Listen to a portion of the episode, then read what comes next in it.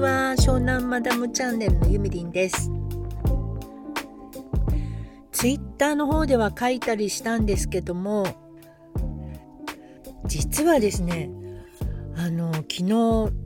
自転車に傘をハンドルのところに引っ掛けてでお買い物コンビニでお買い物して戻ってきてさちょっとこう向きを変えてねお家へ帰ろうと思ったらその傘がですね前輪の中になんか引っかかっちゃって動かなくってそれに気づかなかったからなんかバランスを崩して転倒してしまいましてかろうじて手はついたみたいなんですけど電動自転車なので結構重いのでね車体が転んだ瞬間に顔をパコーンってアスファルトに打ちつけちゃってでうわーやばいこれ切れたかもとかって思ってすぐ顔に触ってみたんですけどあの血は出てなかったのね。でもなんかもう目が痛いしほっぺたもヒリヒリするしであと右手の親指から血が出ていましてねちょっと。これはやばいと思って急いでお家へ帰って鏡を見たらもうね左目がみるみる腫れているというか映画とかの特撮みたいな本当にこう殴られた人みたいな顔になっちゃったの。でその日の夜はですねスタンド FM で仲良くさせていただいている太陽と夜と愛のベアトリーチェへようこそのベアトリーチェさんとね会う約束をしていたのであこれは大変なことになったと思ったんですけどもうわどうしようと思いましたがとりあえずねでも手も動くしまあ顔はあれですけど、まあ、マスクもするしいいかなと思って楽しくお話をさせていただいてまいりました。でその時はすごくねいい時間を過ごさせていただいたんですけどやっぱりね今日起きたらさらに目が腫れていて本当にもうすごいお岩さんみたいになっちゃって。るで手もちょっと痛いんだけどでも動くので今ちょうど整体に通ってるんですね。私もともと手が腱鞘炎っぽくなっちゃっていて。であのすっごくいいお医者さんを見つけて通っているんですけどそのお医者さんに LINE のメッセージでもうすぐ泣きついたんです昨日転んじゃってで痛いよとか言って。でそしたらあのとりあえず動くんだったら手が動くんだったら折れてないから。折れてたらもう全然動かないのでその点は大丈夫だと思うけどあの明日ね月曜日になったらレントゲン取ってきてもらった方がいいですよっていうことで。まあ大丈夫だと思うんですけどね雰囲気からして。でそれで安心を得てまあねしばらくお家にこもっていようかなと思います。これはね多分私はあのいろいろいろんなことを始めるとすごい勢いであの熱中してしまうので少しおとなしく静かにしてなさいと神様からのお告げかななんて思って。確かに最近いろんなことやりすぎているかも。でも楽しいからやめられないんですよねこういうのって。でねあの思ったことが2つありまして。1つはあのちょっと重い話になっちゃうんですけどこういう怪我した時ってあの DV をね受けた人の気持ちってこんな気持ちなんじゃないかなってちょっと感じたというかうんあこれはやめとこやっぱり。でこの度あのあることを一つ思い出しましてそれは斎藤ひとりさんのお言葉なんですけどもえっとね何か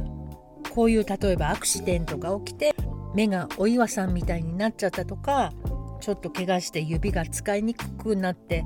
ねあんな転んじゃってもう踏んだり蹴ったりだわっていう時でもついてないなっていう言葉は使わないようにした方がいいんですって。今言っちゃったけどね。その例えとしてねこんなことを言ってました。確かうんちょっとどこの会社の方か忘れちゃったんですけどその大企業の会長さんが船に乗ってる時にね甲板にデッキに出て風に当たってたんですって気持ちいいなって。でそしたらその近所にいた人がなんかバランスを崩しておっとっとってその会長さんのところに転びそうになったから捕まったんですって。でそしたら2人とも海に落っこっちゃって。だけどね、まあ、あの周りで見てた人がいっぱいいたのですぐに助けてもらえたらしいんですけどその会長さんがね助けてもらってから言った言葉というのが「なんだい君こんな僕に捕まって海に落ちたじゃないか」とかそういうことは一切言わず「いやーこんな海に落ちたのに僕は怪我一つなく助けてもらってね。今こうやって生きてるんだからすんごい僕は運がいいよねって言ったらしいんですね。ちょっとさすがって感じですよね。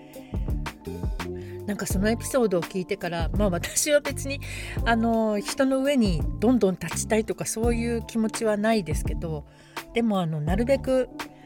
後ろ向きな言葉は使わないでね行きたいなっていうのはいつも心がけていることです。あとねもう一つどこかのやっぱり大企業の面接で必ず聞くことが一つあってその質問は何かっていうと「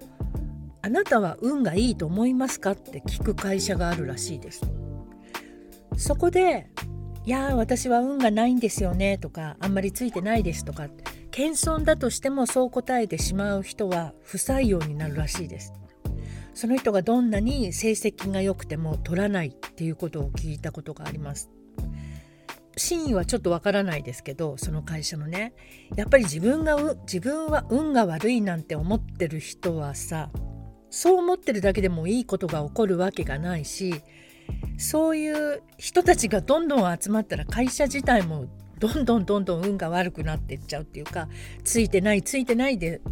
傾く会社になっていっちゃうかもしれないじゃない？それよかはいや私は運がいいですよとかいつも絶好調ですみたいにね言ってる人で溢れてる会社の方がそりゃ覇気もあって成長するかもしれないですよね。私も結構ねいつも元気でいるようにしているんです。でもちろん落ち込んじゃう時もあったりしますけどうんでも斎藤ひとりさんがとにかく私大好きなのでね彼のその音声とかを YouTube でも毎日毎日洗脳のように聞いていて言霊の威力とか気持ちをいつも光の方に持っていくとかねそういうことを心がけてたらやっぱりあのすごく人生がいい方に向かってるような気がするの。まあ、こうやってあの自転車で転んでお岩さんになっちゃったりもするんだけどこれはさやっぱり少しおとなしくしてなさいと。そういうことなんだろうなって本当に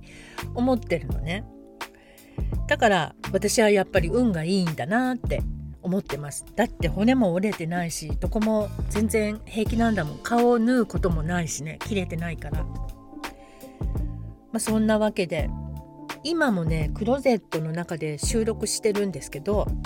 今日はねさすがにマイクマイクとパソコンを仕事部屋から寝室に移動しないとこの作業ができないのでいやちょっと今日手も痛いしやめとこうかなと思ったんだけどもでもここであのいつものねデフォルトの収録にしたらなんか自分が負けたような気がしてそれは悔しいので今またあのイエティ君をねクローゼットに持ってきて収録しています。で今日はまたあのこのねバックに流れているアダルトな音楽で、えー、お届けしております。はいということで今日は、えー、怪我をしちゃったけど私は運がいいんだよっていうことをお伝えしてみました。ここまで聞いてくださってありがとうございます。えー、10月23日金曜日中目黒オフ会第2回目が開催されますのでちょっと興味があるなっていう方はどんどん参加してください。あのね私のモットーの一つに人生は出会いでしか変わらないっていうのがあるんですね。あの自分の運気が動いていくのって出会いからしかないと思うんです。それは私本当に実感しているというか4年前にフリーランスになってからそれをまあメンターみたいな方からもう口酸っぱく言われてたんですけど半信半疑だったんですね最初はそんな出会いで人生が変わるわけないじゃんって思ってたんですけど本当にどんどんどんどんもう思いもよらない方へセレンディピティですねそれこそ。あの最初は人脈を少しでも広げていかなくちゃと思って行動してたんですけどどんどんどんどんこっちへちょっとユミリンこっちへ来いみたいな感じでいろんな人のところに呼ばれたりしてねどんどんどんどん世界が広がっていきました。できっとね中目黒オフ会もすごく面白いことが起こるんじゃないかなって思ってます。大体あの主催者のぶっちゃんがあの子はいい子だからね私わかるんですよそういうの。人に恵まれてるので。なので10月23日は皆さんでお会いしましょう。